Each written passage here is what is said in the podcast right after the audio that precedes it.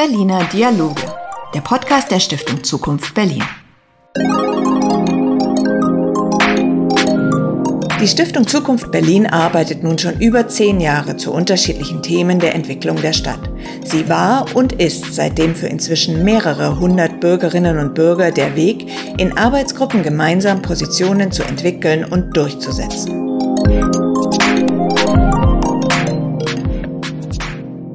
Wir haben die Berliner Dialoge. Das ist der Podcast der Stiftung Zukunft Berlin. Mein Name ist Volker Hassemer. Ich bin der Vorsitzende dieser Stiftung und wie der Name schon sagt, wir beschäftigen uns mit der Zukunft, mit der Zukunft dieser Stadt, weil wir meinen, man muss darüber nachdenken, um nichts Falsches zu machen auf dem Weg in diese Zukunft. Frau Weidenfeld, Sie sind Wirtschaftsjournalistin. Sie sind immer wieder im Tagesspiegel prominent und einsichtig vertreten. Warum interessieren sich die Leute zu wenig? Das ist jedenfalls unser Eindruck für ihre Zukunft. Die haben alle Hände voll zu tun, mit ihrer aktuellen Wirklichkeit zurechtzukommen. Aber die müssen doch auch verstehen, dass die Wirklichkeit von morgen so oder so werden kann und auch davon abhängt, wie man sich darauf einstellt. Warum interessiert die Leute nicht ihre eigene Zukunft? Naja, Sie haben es ja eigentlich schon gesagt, die Gegenwart ist gerade jetzt so anstrengend und so aufreibend, dass man ganz oft den Kopf nicht frei hat dafür, sich vorzustellen, wie man gerne die Zukunft hätte. Auf der anderen Seite sieht man halt eben, und wenn ich das als Wirtschaftsjournalistin sagen darf, ähm, sieht man ja sehr genau, dass Menschen sich Gedanken um ihre Zukunft machen, wenn sie Versicherungen abschließen, wenn sie ähm, sparen, wenn sie Kapitalanlagen machen, wenn sie langfristig sich überlegen, welches Auto sie fahren wollen oder ob sie gar kein Auto mehr brauchen. Also man sieht schon, dass so im Kleinen, im Individuellen natürlich alle über Zukunft nachdenken und diese Fragen auch beantworten.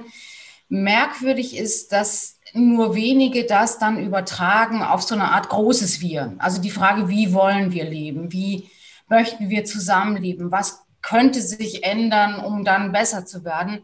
Das sind Fragen, die man sich zwar irgendwie mal stellt und die man auch im Freundeskreis mal überlegt und, und ventiliert, aber die man dann ganz oft eben nicht zu einem Schluss oder zu etwas zusammenbringt, das dann auch ins Machbare geht, das zu was führt. Ja, und dieses große Wir, das müsste man eigentlich wissen äh, oder sich klar machen, das ist die Voraussetzung, dass das kleine Wir überhaupt eine Chance hat. Naja, das große Wir entsteht ja durch die vielen kleinen Wirs. Und nur wenn die eben in eine gemeinsame Richtung ticken oder sich vorstellen können, in einen ähm, irgendwie kongruent zu werden oder kongruent werden durch Zufall, dann gibt es eben sowas wie ein großes Wir. Äh, Herr Knoch, Sie sind jünger äh, und haben noch viel mehr Zukunft vor sich als ich beispielsweise. Äh, was Frau Weidenfeld jetzt sagt, dass das große Wir eine Summe der kleinen Wirs ist, bringe ich das mal auf diesen Nenner. Äh, ist es denn nicht dann doch so, dass es äh, eine, eine Entwicklung gibt, die über dieser Summe steht und um die man sich auch kümmern muss? Ist denn das nicht die Widmung oder die Arbeit, die man mit Politik und mit gesellschaftlicher Arbeit versteht, dass man eben das Gemeinsame als Zukunftsfaktor sieht und nicht nur die Summe der persönlichen Einzelnen Zukünfte. Ich denke schon, dass es das ist. Die, das Problem ist, wie man das imaginieren kann. Das heißt, wie man das konkret sich vorstellen kann. Und ähm, ich glaube, die meisten können ihre unmittelbare Zukunft irgendwie fortschreiben, indem sie da Absicherungen einbauen, Versicherungen einbauen oder ähm, über viele Tests oder Ergebnisse oder so, was sich zum Beispiel dann, Frau Weidenfeld meinte, dass das beste Auto sich aussuchen, das in ihrem Budget liegt etc. Aber die konkrete Imagination von dem, wie eine große Zukunft aussehen soll, also wo diese vielen kleinen, wie es hinführen kann, das ist sehr, sehr schwierig. Das ist einerseits schwierig, sich das überhaupt vorzustellen und es ist sehr schwierig, im Gespräch rauszufinden, wo das hinführt. Und ich glaube, es ist auch sehr schwierig, das zu setzen. Also da dem, also wie ein Flussbett, das kann in die eine oder in die andere Richtung gehen. Es hilft dann manchmal, wenn man das Flussbett ein bisschen vorbereitet oder Steine aus dem Weg räumt. Ja. Aber irgendjemand macht ja das, das Flussbett. Und ich glaube, dass das genau der Punkt ist, zu sagen, es gibt Rahmenbedingungen, in denen das große Wir und die vielen kleinen Wir sich konstituieren, heißt ja auch, dass man diese Rahmenbedingungen macht. Und diese Rahmenbedingungen sind zum Beispiel, wenn wir es vom Auto haben, die Frage, wie viele Straßen, wie viele Parkplätze haben wir, welche Rolle räumen wir dem Individualverkehr ein oder was ändern wir daran? Und da, glaube ich, hatte Hasma eben schon recht, dass man äh, sich klar werden muss, dass durch alle Rahmenbedingungen, die man verändert, also in Ihrem Bild alle Änderungen am Flussbett, die man vornimmt, ähm, verändert man natürlich auch die Voraussetzungen für das Leben in einer Gemeinschaft und auch das Gemeinschaftsgefühl und dass man sich dafür mehr Gedanken macht und darum auch mehr ringt und darum auch einen größeren, versucht einen größeren Konsens in einer Stadtgesellschaft herzustellen. Das ist vielleicht das, was Herr Hassemer, was Sie gemeint haben, wenn Sie gesagt haben, wir müssen uns mehr Gedanken um die Zukunft machen. Ja, wir müssen vor allem äh, selbst sehen, dass wir verantwortlich sind für die Güte unserer Zukunft und zwar nicht nur für die äh, Güte unserer persönlichen Zukunft, sondern für das, was Sie mit dem Flussbett beschrieben haben, äh, für die Umstände, in denen dann die persönliche Zukunft eine gute werden kann. Wir können auch in diesem Jahr als Stiftung Zukunft Berlin äh, dem Thema natürlich nicht entgehen, vor allem weil wir nun schon 15 Jahre bestehen. Und äh, wir wollen, und das ist eine Idee von Ihnen, Frau Weidenfeld, Sie sind in unserem Beirat, wir waren uns schnell einig, äh, gerade wir werden dann nicht sagen, was war in den 15 Jahren, wie toll sind wir, was haben wir erreicht, sondern wir müssen auch in diesem Jahr, gerade zu diesem Datum, wieder in die Zukunft schauen. Also nicht 15 Jahre zurückschauen, sondern 15 Jahre in die äh, Zukunft schauen. Vielleicht, Frau Weinfeld, Sie haben uns das entworfen, Sie haben äh, diese Idee gehabt. Was versprechen Sie sich davon? Naja, das ist ja erstmal nur, und das glaube ich, muss man in aller Demut sagen, es ist ja nur eine Idee oder eine Vorstellung. Die Vorstellung ist, dass die Stiftung Zukunft Berlin. Und Herr Hassemer, Sie sagen ja eben dieses Wir auch sehr selbstverständlich. Wir als Stiftung Zukunft Berlin wollen für die nächsten 15 Jahre in die Zukunft schauen. Und das, was ich vorschlage, ist halt, dass wir vielleicht erstmal fragen, mit welcher Haltung oder wie haben wir das bisher getan? Die Stiftung Zukunft Berlin hat ja in der Vergangenheit ganz viel geleistet für die Kultur, für die Musik, für das Umland, also für viele Themen, die wirklich wichtig sind. Und sie hat es getan aus einem Selbstverständnis heraus, dass diejenigen, die da arbeiten und sich engagieren, auch sehr viel wissen über diese Zukunft und über eine erstrebenswerte Zukunft. Und ohne jetzt respektlos sein zu wollen oder ohne das in Frage stellen zu wollen, glaube ich, dass sich das Bild dieses Wir erweitern muss und erweitert hat. Und dass die Frage, mit wie viel wohlgemeintem und wohlmeinendem und auch gutem Paternalismus kann man die Stiftung oder kann man die Zukunft Berlins mit einem Flussbett versehen, dass sich diese Frage neu stellt und eben auch neu beantworten muss. Und mein Vorschlag war halt zu sagen, das Beste ist halt, wenn man erstmal vielleicht an Orte geht, die einem nicht so bequem sind und die einem nicht so nahe liegen, sondern die auch Berlin sind, die vielleicht viel Berlin sind oder das Berlin sind, von dem andere reden und von, in dem andere sich wohlfühlen und an diesen Orten die, die Fragen erörtert, die in der Zukunft bedeutsam sind. Und das ist eben die Frage, wie viel großes Wir braucht Berlin? Braucht Berlin überhaupt ein großes Wir oder ist Berlin in seiner Vielfältigkeit, seiner Unverbundenheit und seiner Unfertigkeit eben auch das, was Berlin eigentlich ausmacht. Also in der Mitte eine große Leerstelle, die auch leer bleiben muss, weil sie eben nur dann flexibel und immer wieder neu erfindbar ist. Oder braucht es oder brauchen wir andere Gedanken, neue Gedanken und auch neue Impulse? Und das war eigentlich der Vorschlag zu sagen, 15 Jahre zurückzuschauen, macht einen stolz und macht die Stiftung auch glücklich und das zu Recht. Aber 15 Jahre vorauszuschauen bedeutet eben auch, erstmal rauszufinden, was sind die Fragen, die wir an die 15 Jahre stellen müssen. Und wenn man diese ganz großen Trends anschaut, ähm, global ist es natürlich die Digitalisierung, ist es jetzt eben auch die Frage, wie kommen wir aus dieser Corona-Krise raus und was finden wir dann, wenn wir rausgekommen sind. Aber für Berlin bedeutet es eben auch, was heißt es, wenn man zum Beispiel den öffentlichen Raum neu verhandeln muss, weil die Priorität für den Individualverkehr nicht mehr da ist oder weil man andere Prioritäten setzt? Was bedeutet es, wenn man die Stadt neu verhandeln muss, weil andere Gruppen eine Rolle spielen? Welche Auswirkungen hat es auf eine Großstadt und ein Gemeinwesen wie Berlin, wenn auf einmal eben der Zustrom von jungen, nicht so gut verdienenden Leuten versiegt, weil Berlin zu teuer ist und weil Berlin vielleicht zu erfolgreich geworden ist? Und all diese Fragen glaube ich, muss man stellen und man muss sie mit denen diskutieren und mit denen erörtern, die davon betroffen sind. Christoph Knoch, wir haben uns kennengelernt, als Sie Sprecher der Koalition der freien Szene im Kulturbereich waren und Sie haben mich damals sehr beeindruckt. Und wir haben jetzt gesagt, das, was Frau Weidenfeld äh, als Vektor beschrieben hat, äh, das sollen Sie doch mal gemeinsam mit uns in den nächsten Wochen äh, vorbereiten. Äh, wie gehen Sie das an? Was, wie wird das vor allem, was Frau Weidenfeld andeutet, wie wird das hoffentlich auch konkret? Äh, denn mit dem Wort Zukunft ist ja auch das Wort nebulös immer mal wieder äh, sehr schnell gesagt. Äh, und dann wird die Zukunft ganz knallhart. Äh, auf welchem Weg sind Sie, äh, indem Sie uns auf unserer Zukunft für die nächsten 15 Jahre begleiten? Wir haben das aufgenommen, was Frau Weidenfeld ähm, gesagt hat und haben das ähm, versucht, konkreter zu machen. Das heißt, ähm, es, äh, man spricht dann von Menschen, man spricht von Orten und man spricht von Themen. Und im Gespräch kann man natürlich hauptsächlich erstmal mit, in, mit den Menschen in, in, in, ins Gespräch treten. Ähm, da haben wir einfach eine Liste an Menschen gesucht, wo wir gesagt haben, das sind die ersten, wir haben die dann Zukunftspiloten genannt ähm, oder Zukunftslotsen. Das sind so die ersten, mit denen wir Gespräche führen. Ähm, um da einen Schritt weiterzukommen in der Konkretisierung der Frage, was ist der Ort, der weh tut, was ist der Ort, der erinnern muss an, an die Fehler, die gemacht worden sind, um sie in Zukunft zu vermeiden, oder was ist auch der Ort, ähm, den wir jetzt alle noch nicht kennen, wo wir dann sagen, da wird Berlin in 15 Jahren stattfinden.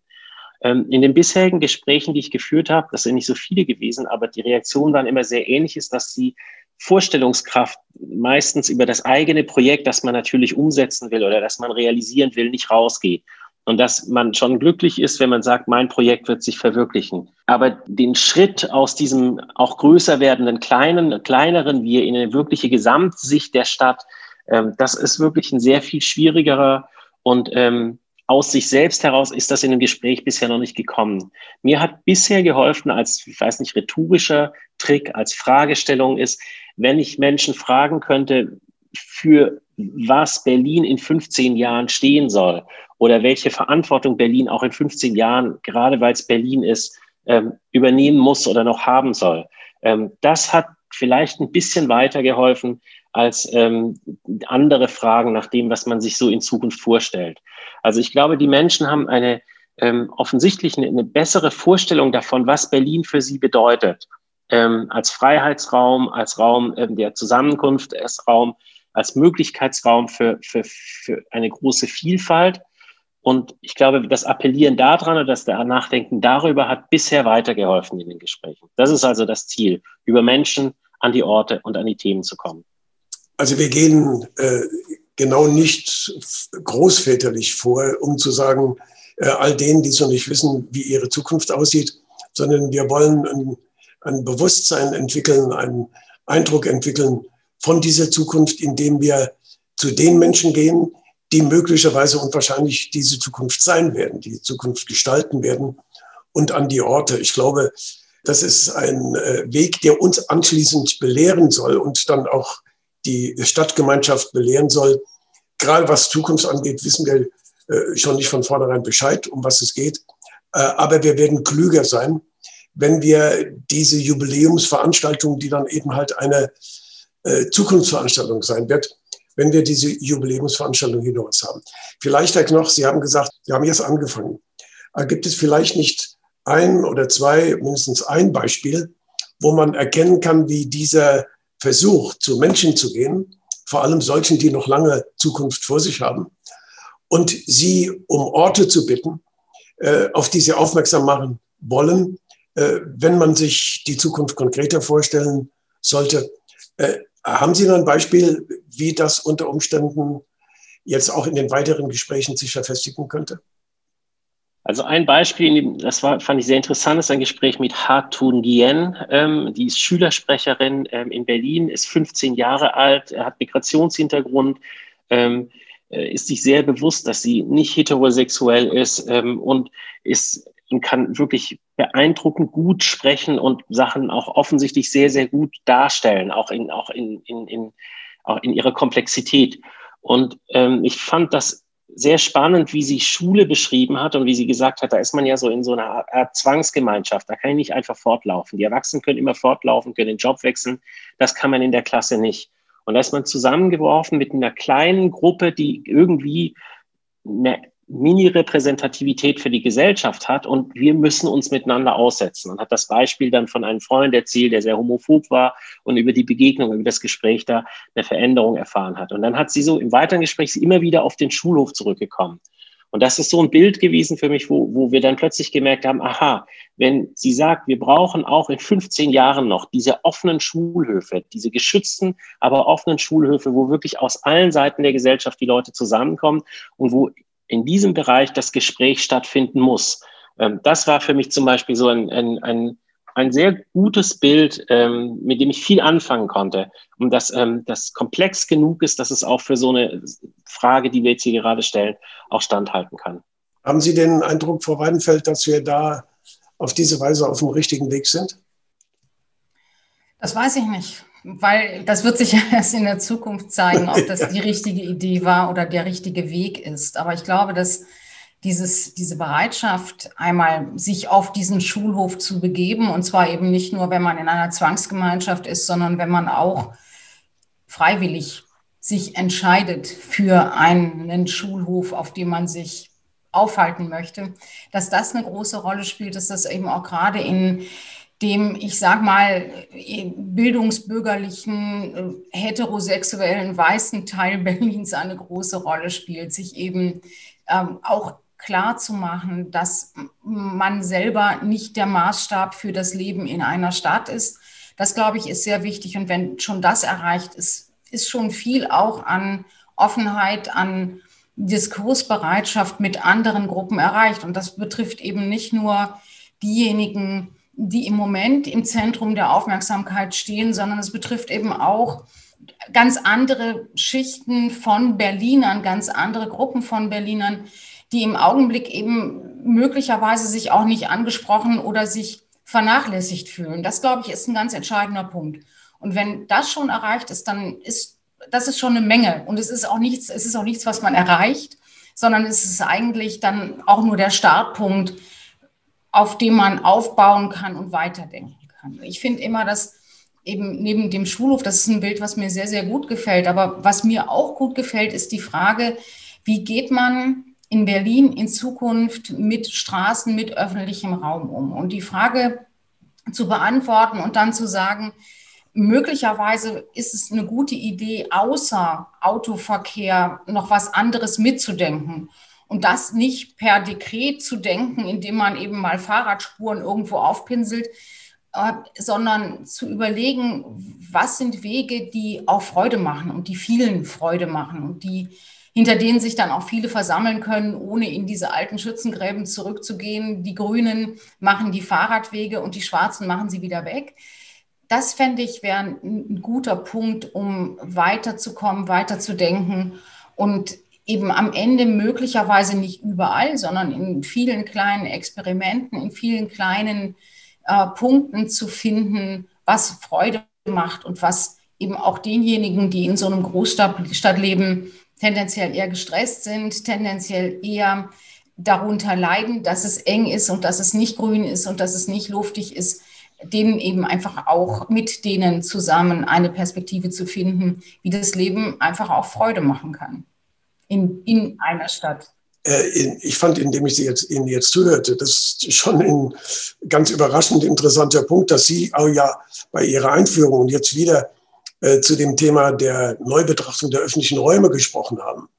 Und dann äh, Herr Knoch äh, von äh, dieser Landesschulsprecherin äh, berichtet hat, die einen halböffentlichen Raum wie den Schulhof als den Ort einer notwendigen und energiereichen Zukunft beschrieben hat.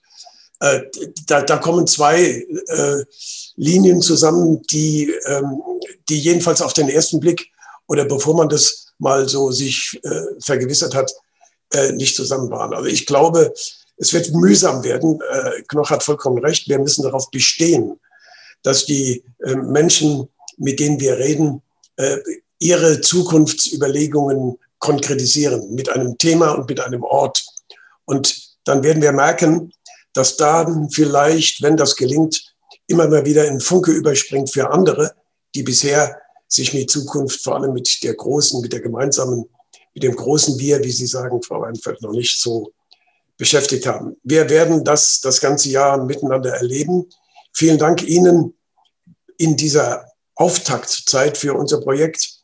Wir werden wieder bald mit einem weiteren Podcast vertreten sein. Wenn Sie überhaupt gucken wollen, was wir so machen, www.stiftung Zukunft Berlin EU. Frau Weinfeld, herzlichen Dank.